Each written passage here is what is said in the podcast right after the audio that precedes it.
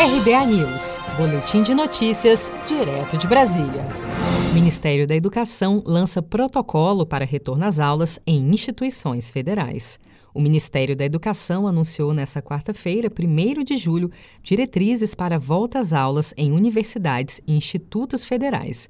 Mas, apesar da divulgação do documento, ainda não há uma data prevista para o retorno das aulas presenciais em todo o país, suspensas desde março. Entre as exigências definidas pelo Protocolo Federal de Volta às Aulas estão o uso de máscaras, distanciamento social de um metro e meio, estímulo a reuniões online e afastamento de profissionais que estejam em grupos de risco. Segundo o balanço do MEC, entre as 69 universidades federais, 54 estão com as atividades suspensas, 5 com atividades parciais e 10 com atividades remotas.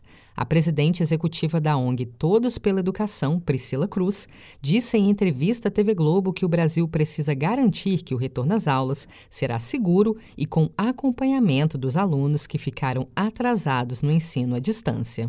A forma gente tem conseguido lidar com as consequências dessa crise sanitária na educação é o que vai determinar, em grande medida, o futuro desses jovens e o futuro do Brasil porque o futuro do Brasil depende da qualidade da educação que a gente está agora conseguindo prover para essa geração que está atualmente na escola. O protocolo de volta às aulas, definido pelo Ministério da Educação, foi elaborado para orientar as ações em universidades e instituições de ensino federais, mas poderá ser usado como diretriz para a elaboração de documentos semelhantes pelos estados, segundo destacou o secretário executivo do MEC, Antônio Paulo Vogel.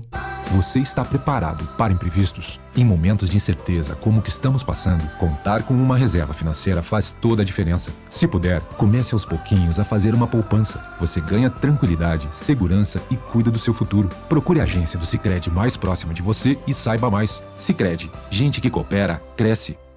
Com produção de Gisele Monteiro, de Brasília, Daniele Vaz.